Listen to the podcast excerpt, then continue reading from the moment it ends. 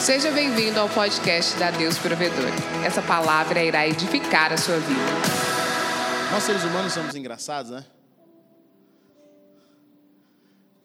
A coisa não está tão ruim até vermos a pessoa que está perto de nós fazer melhor. Nós vivemos de comparação.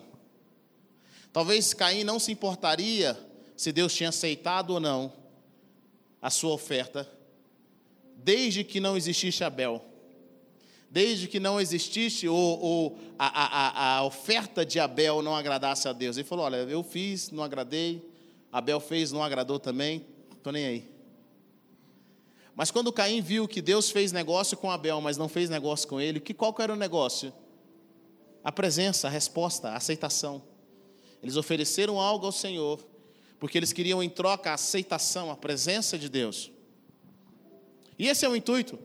Quando nós ofertamos diante do Senhor, quando nós sacrificamos diante do Senhor, o que, que nós queremos em troca? Nós queremos a presença dEle. Quantos sabem que a presença do Senhor é mais importante do que qualquer outra coisa? Quantos sabem que quem tem a presença tem tudo? Às vezes nós queremos uma bênção de Deus, nós queremos que Deus envie algo para nós, sendo que Deus fala, cara, se você tiver a minha presença, você vai ter tudo. Se você tiver a minha presença nos seus negócios, se você tiver a minha presença na sua família, se você tiver a minha presença dia após dia com você, você vai ter tudo. Tanto Caim quanto Abel foram buscar a presença, mas Deus não fez negócio com Caim, mas fez negócio com Abel. Por quê?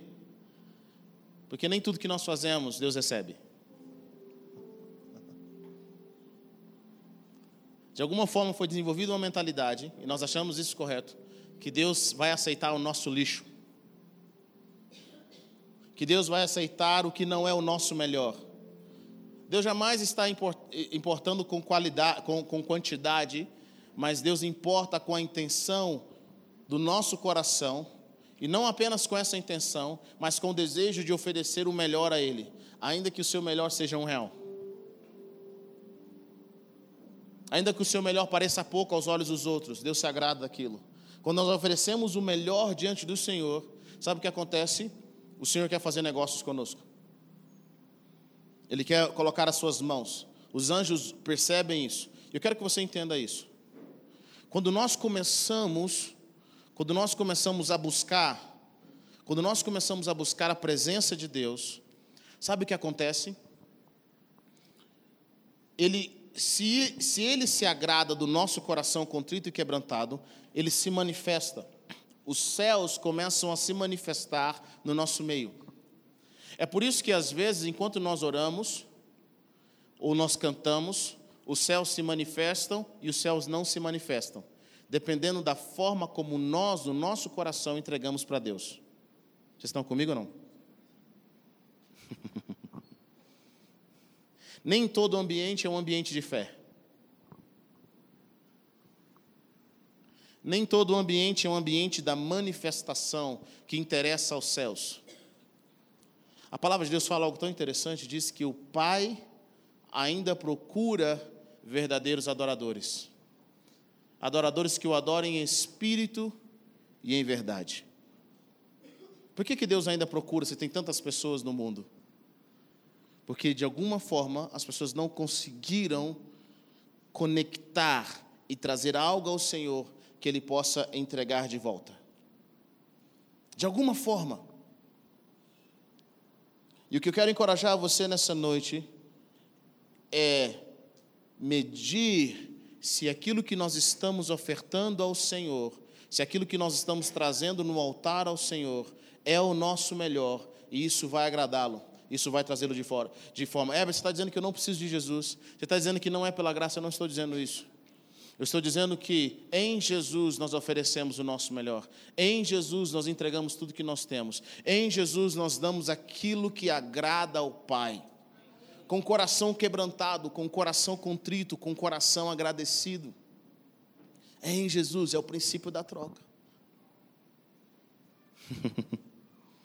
Hoje eu quero falar um pouco sobre a moeda de troca mais importante, uma das mais importantes no reino de Deus, que é a moeda da fé. Existem coisas no reino, eu quero que você entenda isso. no reino de Deus,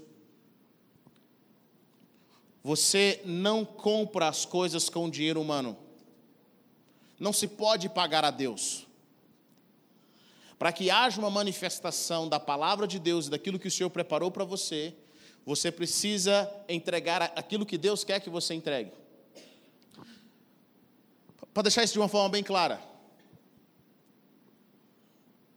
Se eu pegar os meus reais que estão aqui, a moeda corrente do Brasil é, é o real, sim ou não?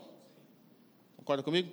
Se eu pegar esse mesmo real, for na China, e chegar num estabelecimento qualquer da China, no comércio, e falar assim: olha, eu quero comprar isso aqui. Ó. Eu pego 100 mil reais e vou lá e vou querer comprar qualquer coisa na China. Você acha que eles vão aceitar o meu dinheiro, sim ou não? Não. A não ser que eu vá num lugar onde faça a troca pelo dinheiro físico, pelo dinheiro do real, para o dinheiro da China. E é esse o princípio no reino de Deus. Algumas pessoas pensam assim, Heber, eu posso comprar com dinheiro as coisas do reino dos céus? Jamais. Porque tem coisa no reino do céu que você apenas compra com as moedas específicas para aquela transação. Por exemplo, tem coisas no reino dos céus. Olha que interessante, Jesus fala o seguinte, em Mateus: Bem-aventurado os limpos de coração, porque eles verão a Deus. Qual é a moeda? Qual é a moeda? Para ver a Deus. Qual é a moeda? ser limpo de coração.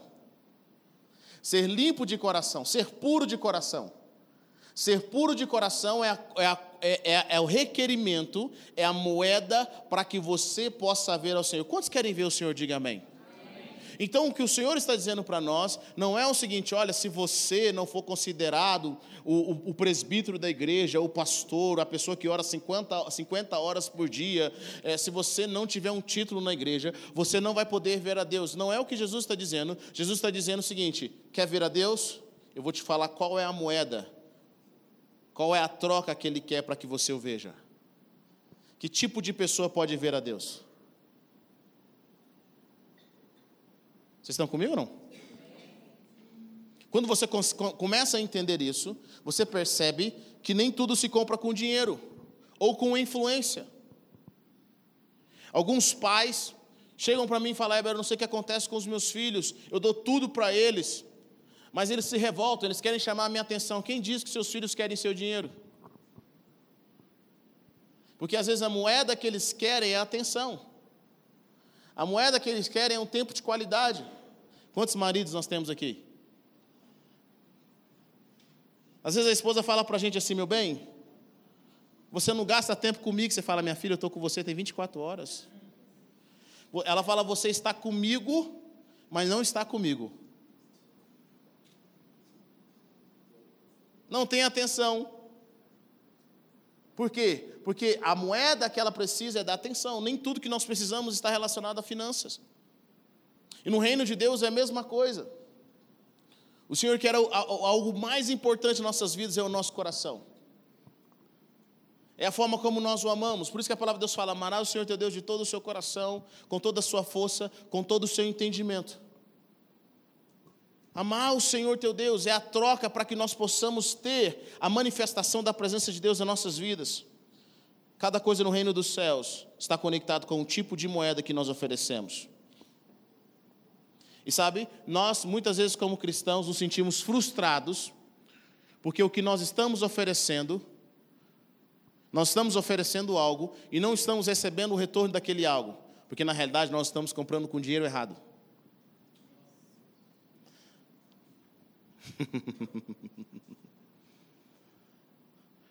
nós estamos fazendo a troca errada. Deus me dê pureza e eu te mostro a minha face. Olha o que Jesus fala. Bem-aventurados humildes, porque eles receberão a terra por herança. Qual é a moeda para receber a terra por herança? Qual é a moeda? Humildade. Bem-aventurados misericordiosos, pois obterão misericórdia. Qual é a moeda? Misericórdia. Você quer receber misericórdia de Deus naquilo que você está fazendo? Talvez você está vivendo um momento de juízo na sua vida. Talvez você esteja vivendo um momento de juízo divino na sua vida, em áreas da sua vida que estão amarradas. Por quê? Porque você não foi misericordioso e Deus está falando com você. Você quer receber misericórdia? Eh, Deus está lembrando você das pessoas do quais você deveria ter tido misericórdia e não teve. Porque o princípio no reino de Deus para receber misericórdia é ser misericordioso. É a moeda. É a moeda no reino de Deus. Se você quer ser consolado, é hora de chorar. É a moeda no reino de Deus. É interessante, eu vi uma palavra muito interessante, falando de, de, um, de um pastor. Um pastor estava comentando que ele estava muito frio com relação à presença de Deus, e ele não conseguia orar, a vida dele estava muito amarrada. E, e, e aí ele orou, alguém, alguém trouxe uma palavra profética, no qual bruxos da região, um bruxo específico, foi enviado para atacar aquela pessoa, para atacá-lo, para esfriar a fé dele, para arrancar toda a energia dele, para fazer com que ele não buscasse o Senhor. E ele entrou num desespero, porque a vida dele não estava rompendo na presença de Deus. Ele entrou num desespero muito grande, começou a orar, começou a buscar, começou a clamar. E aí, até o momento, ele falou: Deus, o que está acontecendo comigo? E o Senhor, e ele começou a chorar. E ele chorou diante do Senhor. E ele disse que depois que ele chorou, parece que os olhos dele se abriram. E teve um profeta chamado Bob Jones. Bob Jones é um dos caras, um dos profetas mais famosos dos Estados Unidos. Era, na realidade, ele faleceu, um senhorzinho. Um homem que entendia tudo sobre anjos, um homem que entendia tudo sobre reino espiritual. Ele era um cara assim que Deus usava ele de forma poderosa. E o Bob Jones um dia liga para esse cara e fala assim: Fizeram uma bruxaria contra a sua vida, né? Foi o bruxo tal, tal, tal já tinha revelado o nome do cara, já sabia quem que era. Ele falou assim: Mas eu vejo que seus olhos estão limpos. Você chorou? Perguntou para ele. Ele falou: Por quê? Como é que você sabe que eu chorei? Ele falou assim: Porque quando você chora, você quebra todo encantamento de bruxaria.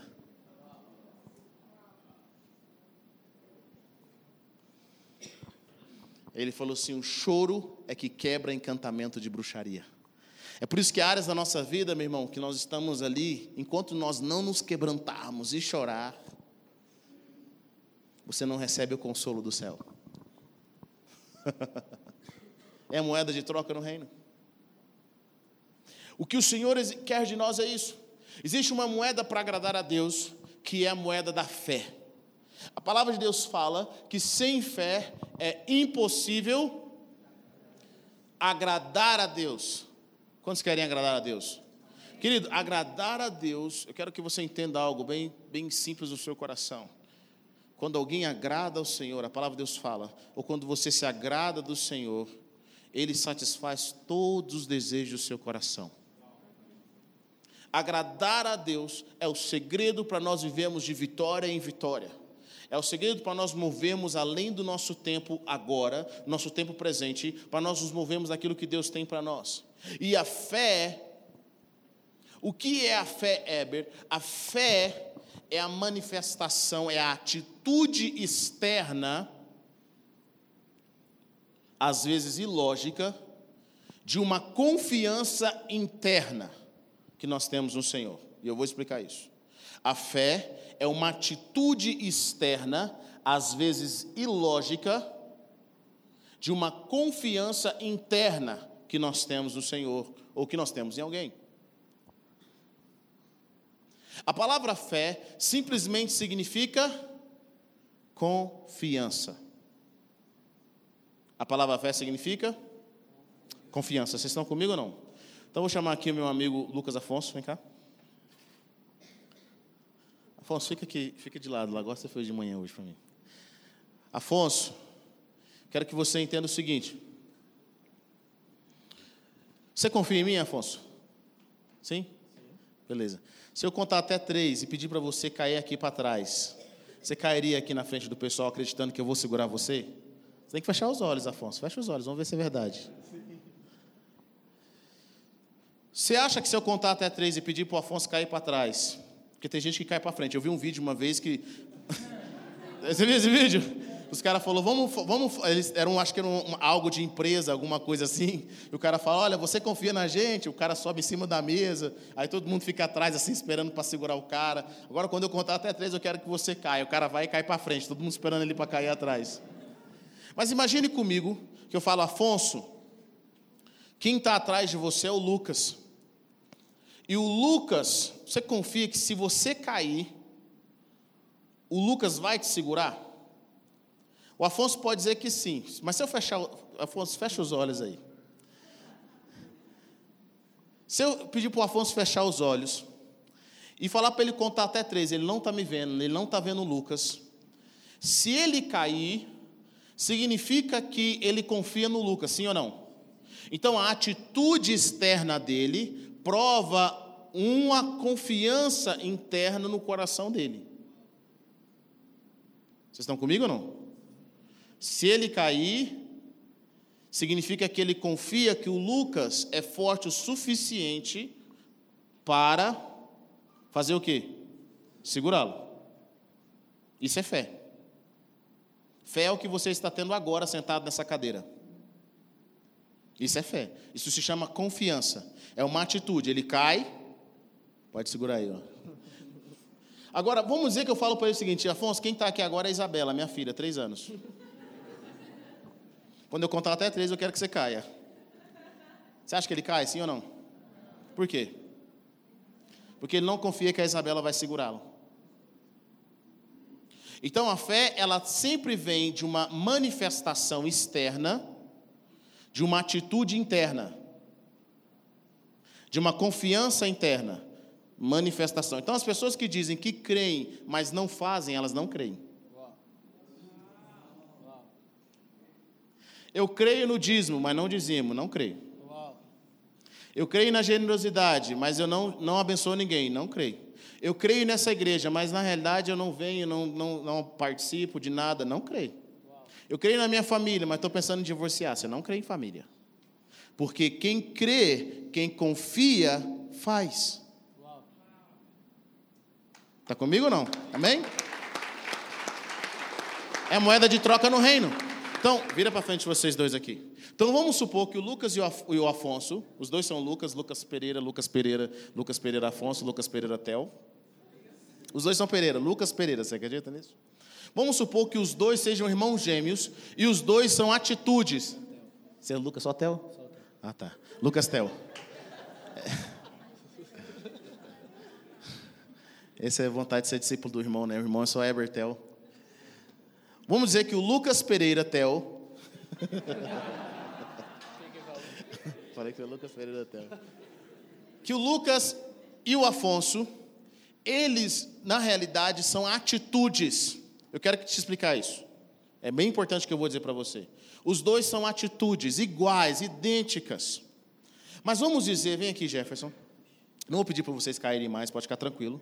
Vamos dizer que nem toda atitude idêntica. Vamos dizer que essa atitude aqui, o Lucas seja, o Afonso seja a atitude de ofertar na igreja. E o Lucas também seja a atitude de ofertar na igreja. Está comigo ou não? Sim. Sim ou não? Mas vamos dizer que o que está por trás dessa atitude aqui não é fé, é competição. Eu vi o Lucas Tel, eu vi um irmão ofertando, para não ficar para trás, eu vou ofertar também.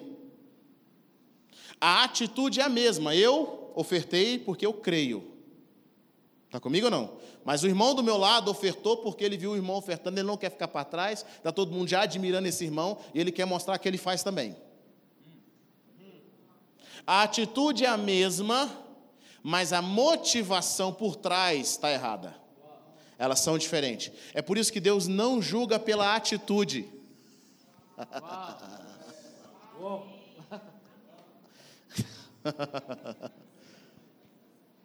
Está comigo ou não? Deus não julga pela atitude e as mesmas atitudes não vão produzir os mesmos resultados.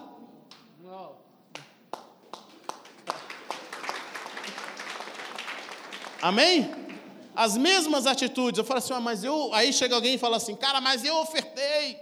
Eu fiz, eu orei, eu pergunto, você orou por quê? Porque na minha Bíblia diz que se eu fizer com fé, não tem como dar errado. Pode sentar, obrigado, gente. Vamos aplaudir os nossos cobaias aqui, os nossos modelos. Então a fé, ela sempre vem acompanhada de atitude. Mas o que está por trás vai determinar se aquilo sobe para o Senhor ou não.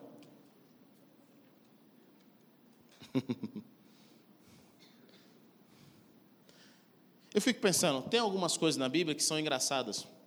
Por exemplo, o anjo, o anjo aparece para Zacarias, se não me engano, o pai de João Batista. E ele fala o seguinte: ele fala, ó, você vai ter um filho, eu vou te dar um filho, tal, tal, tal. Zacarias pergunta, mas por quê? Como é que vai ser isso? Aí o anjo fala, porque você duvidou, vai ficar mudo até o menino nascer. Vocês dizem na Bíblia?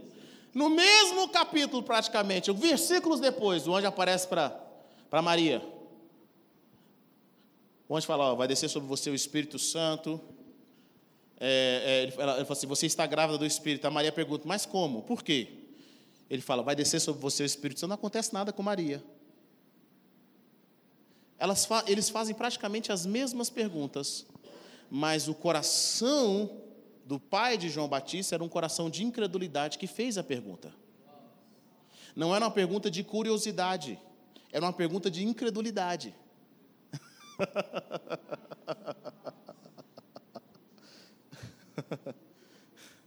e a moeda da incredulidade sempre vai gerar uma consequência.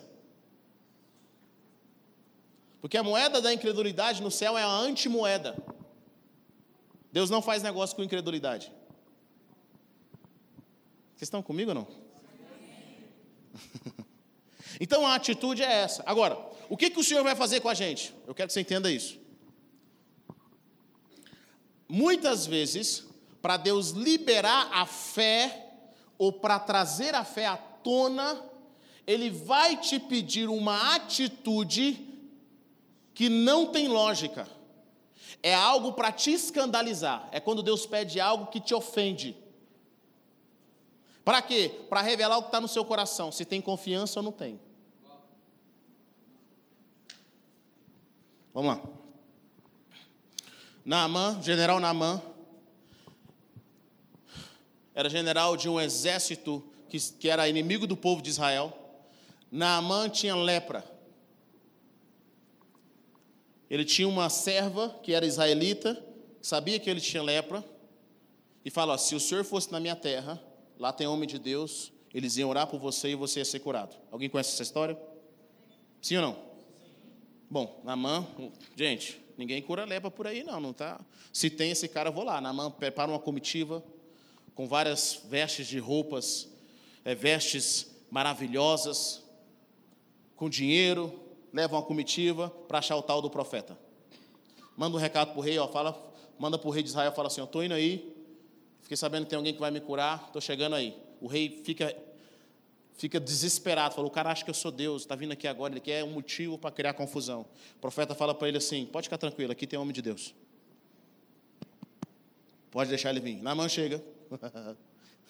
com toda a sua comitiva, carruagem, com as suas vestes maravilhosas, com dinheiro. O profeta nem sai de casa. Manda um recado para ele. O cara era um cara importante, gente. Não era qualquer um. Manda um recado para ele. Fala o seguinte: ô, você vê aqui, né? Vai no Rio Jordão e lava lá sete vezes. É engraçado. Namã já estava grilado com o cara, por quê? Porque o cara nem foi lá recebê-lo. Ele era um cara importante. O profeta nem foi lá ver ele, quem era ele. Número dois, ele manda tomar banho no rio. Quem conhece o Rio Jordão, pelo menos por foto, sabe que o Jordão não é o rio mais cristalino do universo. É um, é um, é um rio barroso. Não é um rio limpo. Namã fala assim, cara, o cara nem veio aqui me ver. O profeta nem veio me ver. Me manda tomar banho nesse rio. Quantos rios mais bonitos, mais cristalinos que eu tenho na minha, na minha terra. Olha a atitude que Deus pede para Naamã. Bom, os servos de Naamã estavam lá, soldados amigos dele, falaram: Naamã, Se ele te pedisse algo difícil, você não ia fazer? Ele ia, vai lá tomar banho, o que, que custa? Vai lá tomar banho. Namã vai, toma o seu banho, é curado e volta. Quer oferecer o que ele tinha para o profeta, o profeta não aceita absolutamente nada. Por que, que o profeta não aceita? Porque as coisas espirituais não podem ser pagas com coisas naturais. Então, nem tudo que as pessoas oferecem para você você deve aceitar. E outra coisa, se Naamã, se Eliseu aceita a oferta de um homem leproso, ele teria lepra sobre a sua vida. É simples assim. Geazi faz isso. Geazi faz isso. Geazi não aceita o que o profeta faz, corre atrás do Naamã, em segredo, pega as vestes. Eliseu fala para ele o seguinte: porque você pegou as vestes, você e a sua descendência vão ser leprosos. Não era a hora de pegar a oferta. Eliseu não quis fazer negócio com Naamã, financeiramente, porque a, a moeda de troca para que Naamã fosse curado não era dinheiro nem presente, a moeda de troca para que Naamã fosse curado era a fé. Tomar banho no rio era só uma atividade que demonstrava a confiança de Naamã que Deus podia fazer algo na vida dele. Você já percebeu que Jesus não fica repetindo a forma de curar pessoas na Bíblia? Não é sempre vou colocar a mão sobre você e você vai ser curado. Chega os dez leprosos para Jesus. Fala, Senhor, se você quiser, o Senhor pode nos tornar limpo. Ele falou, eu quero. Vai lá mostrar para o sacerdote no caminho para eles mostrarem para o sacerdote. Enquanto eles estão lá, Jesus não toca neles, Jesus não ora por eles, não faz uma oração forte, Jesus não cospe em algo e passa lá, não pega um óleo da unção, Jesus não faz nada disso. No caminho, enquanto eles iam mostrar para o sacerdote, eles se tornaram curados. Por quê? Porque era a atitude que revelava a confiança. Quando nós temos a confiança que revela a, quando nós temos a, a, a, atitude que revela a confiança, o que acontece? Nós liberamos a fé, e a fé é a moeda de troca no reino de Deus. Sem fé é impossível agradar a Deus. Sem fé é impossível agradar a Deus. A mulher do fluxo de sangue teve fé. A multiplicação dos peixes e dos pães foi fé, através da fé. Noé e a arca, a entrega dos apóstolos ao Senhor, a forma como eles entregaram ao Senhor, tudo isso é fé. Quando nós oramos, nós estamos exercendo fé. Quando nós apresentamos diante do Senhor, nós estamos exercendo fé. Quando nós adoramos, nós estamos exercendo fé. Quando nós ofertamos e dizimamos, nós estamos exercendo fé. Tudo isso porque nós confiamos naquilo que Deus diz. E há uma bênção de Deus, na realidade, a vida de Deus, quando nós obedecemos ao Senhor, quando nós damos crédito àquilo que Deus está falando com a gente.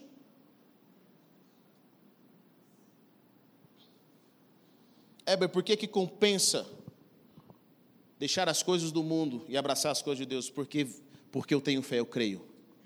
Porque a palavra de Deus diz. O que Deus diz ser errado é errado, ainda que eu não concorde, mas é errado. O que Deus diz ser certo é certo. Ainda que eu não concorde, mas é a palavra de Deus, eu creio, eu tenho fé, e a minha atitude vai revelar a minha confiança. E é essa moeda que o Senhor quer ver quando nós oramos. Mas sabe o que acontece?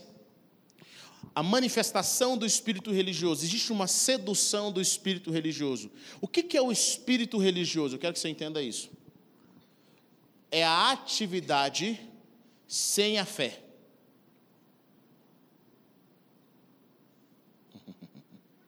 Por que, que foi difícil para os judeus crerem em Jesus? Bom, eles serviam um sistema mosaico há mais de 1.800 anos. O que, que eles tinham na cabeça?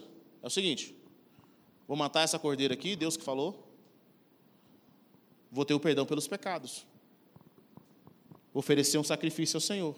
Jesus vem, e fala assim: não precisa mais, eu sou o sacrifício, acabou. Quem crê em mim, confiou, confiou é, confessou o meu nome, está salvo. Eu sou o sacrifício pelo perdão dos pecados. Os judeus falaram: não pode estar tão fácil. Não pode ser tão fácil assim, não acredito. Não, não quero, eu quero, eu quero voltar para lá. Não, é, isso não existe. Não pode ser tão fácil. quando nós nos apegamos mais às atividades religiosas do que a fé por trás dela, é o espírito religioso. Bom, quando eu cresci na igreja, a igreja era pintada de branco, era pintada disso, agora a igreja está pintada de preto. Isso é coisa do mundo, não gosto. É o demônio, demônio pinta de preto. Que isso, hoje não teve palavra, só louvor, é uma bagunça. Deus não se agrada disso, não, tem que ter palavra. Mas e se Deus quer mover? Se Deus quer mudar? E se, se o culto começasse com a palavra? E se não tivesse palavra? E se o culto inteiro fosse só oferta? Um por um vim trazendo a oferta na frente? Se o culto inteiro fosse só adoração? Deus não moveu? Sabe o que é isso? O espírito religioso. E querido, às vezes o espírito religioso, nós ficamos endemonizados com o espírito religioso.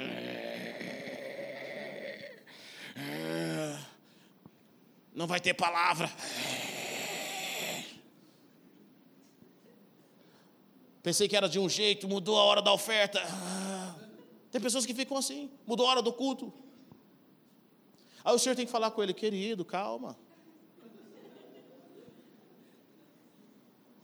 Deixa mudar de atitude.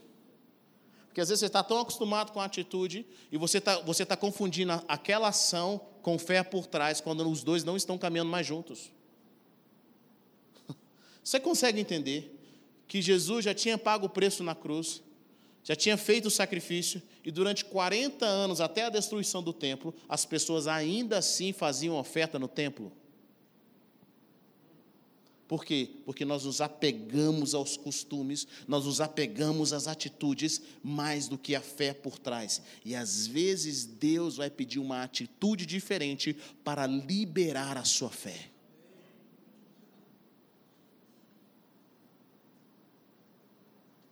A atitude do céu não é qualquer atitude, com certeza. É uma atitude vinda dos céus. É uma atitude vinda de Deus. Sabe, queridos?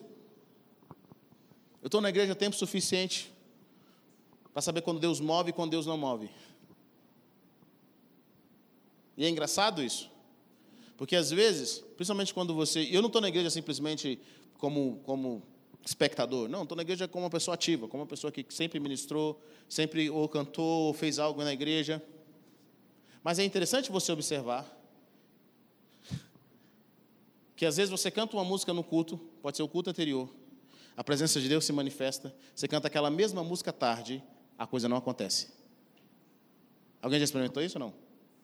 Eu lembro que uma vez eu entrei eu, meu, meu, meu modo de orar, eu fui orar ao Senhor, estava gastando meu tempo no meu quarto, e eu liguei um CD que tinha na época da Ludmilla Feber, para orar e para adorar. Quem é crente antigo aqui sabe o que eu estou falando, né?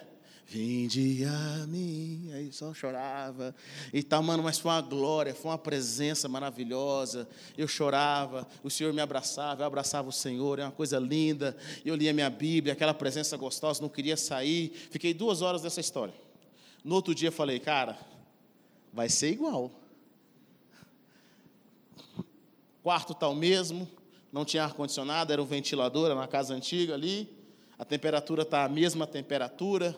O sonzinho está aqui, o CD da Ludmilla Feber. Vou entrar no mesmo horário para adoração. Quando eu entrei no quarto, o que, que aconteceu? Nada. Porque a movimentação dos céus, Deus está sempre movimentando. E a atitude que ele queria de mim naquele dia não era a mesma atitude que ele queria de mim no dia anterior.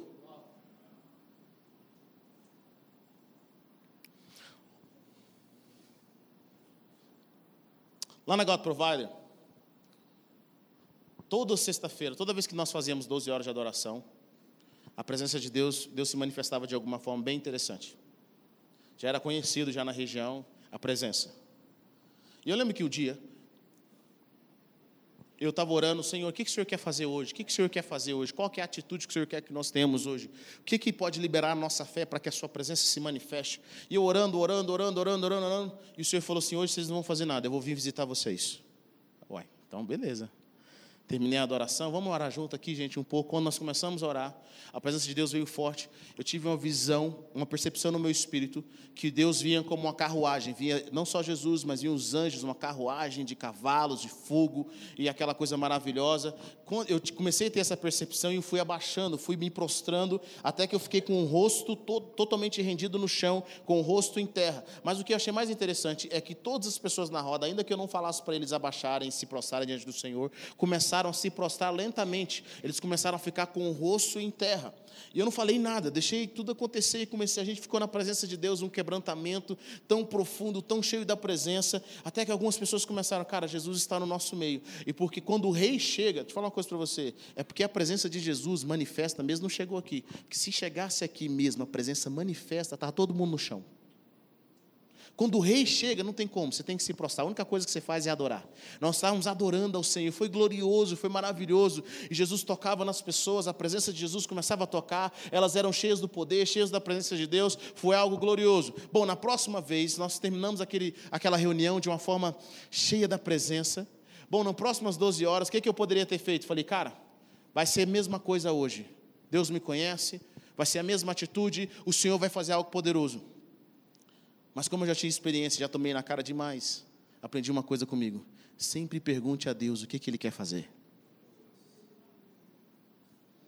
E aí eu fui orar, Senhor, Senhor, Senhor, Senhor, Senhor, eu não estou tendo uma palavra. Senhor, Senhor, eu não estou tendo uma palavra. O que, que o Senhor quer que eu faça? O que, que o Senhor quer que eu faça? Deus falou comigo assim, hoje. Deus falou comigo assim. Semana passada eu visitei vocês. Hoje vocês vêm me visitar. Eu falei assim, então é isso. É desse jeito. É assim que funciona. Nós começamos a orar um pelos outros. E sabe o que começou a acontecer? Pessoas começaram a ser arrebatadas. Elas começaram a ser arrebatadas. Eu lembro que o Evan estava o Evan tava lá e a gente orou por ele. E ele, quando ele abriu os olhos no reino espiritual, ele estava no céu e os anjos falaram para ele assim: finalmente, bem-vindo. Uma das nossas meninas estavam lá, a Karen, hoje ela mora em Boston. Eu até falei para ela nesse dia, falei assim, gente, por favor, vamos orar sentado. Todo crente que cai na oração gosta de orar em pé. Já viu? E é o gordinho da turma.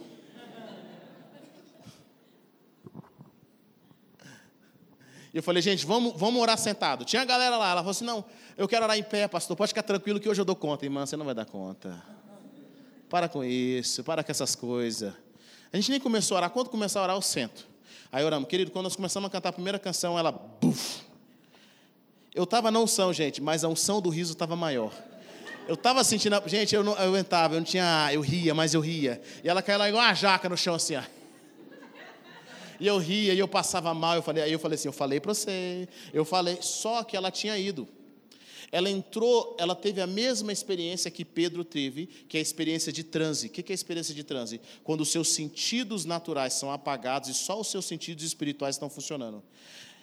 Deus levou ela no jardim do Éden.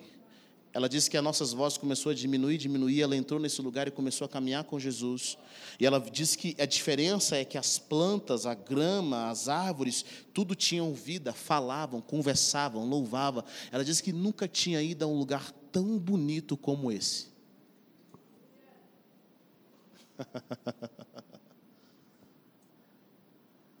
e assim foi, várias pessoas. Várias pessoas. Sabe por quê? Porque nós esperamos pela direção e pela atitude dos céus.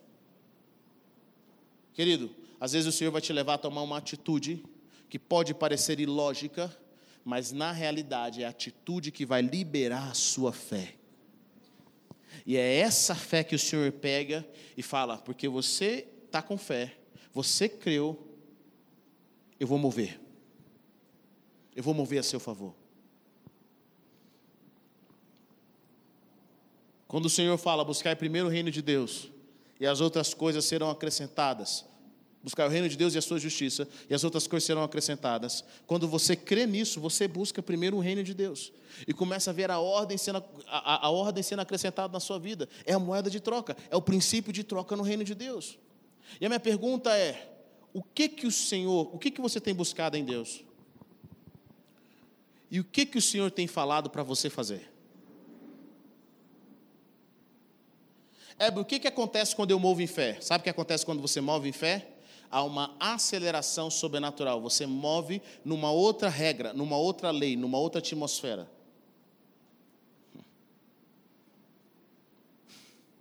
Vou te dar um exemplo. Existe a física normal, convencional, onde as pessoas aplicam a lei de Newton. Dois corpos não podem habitar no mesmo lugar ao mesmo tempo. Sim ou não? Alguém lembra disso, pelo menos? É a única coisa que eu lembro também. Existe a física quântica. Na física quântica diz o seguinte: dois corpos, três, quatro, cinco, podem habitar no mesmo lugar ao mesmo tempo e em lugares separados. Então, corpos podem estar no mesmo lugar e em outro lugar ao mesmo tempo. É a coisa mais louca. E qual é a explicação que os cientistas falam com física quântica? Se você acha que entendeu, você não entendeu. Como que eles medem e sabem que é verdade? Porque eles trabalham com a probabilidade. E eles dizem que toda a probabilidade eles acertaram 100% aquilo que ia acontecer na física quântica, é assim que funciona. Ou seja, existe a, a, física normal, essa física que nos levou para a Lua, essa física que nos faz voar nos aviões, mas existe uma física do mundo quântico, do mundo do átomo, do mundo subatômico. Essa física é completamente diferente. O que, é que eu estou dizendo para você? Existe sim, querido, a movimentação daquilo na sua vida que ia demorar anos para acontecer. Existem certas respostas que iam demorar muito tempo para acontecer, mas também existe um mundo no qual, se você acessar ele, aquilo que parecia demorar anos pode acontecer em um dia, em uma hora, porque você acessou a fé. E a fé é a chave, a fé é a moeda para que nós possamos entrar nessa dimensão e mover com o Senhor. Qual é a probabilidade? Qual é a probabilidade de, de, da multiplicação de pães e peixes acontecer da forma como aconteceu? No olho natural isso não iria acontecer. Qual que era o natural? O natural era comprar para todo mundo. Mas no, quando você move na dimensão da fé, as coisas são completamente diferentes. E o Senhor quer te levar a mover lá. O Senhor quer te levar a mover lá. Ele quer te levar a mover lá. Quando você começa a mover na fé, as coisas começam a acontecer de forma poderosa. Quantos creem nisso? Diga amém. amém. Então, nessa noite eu quero orar com você. Coloque-se em pé.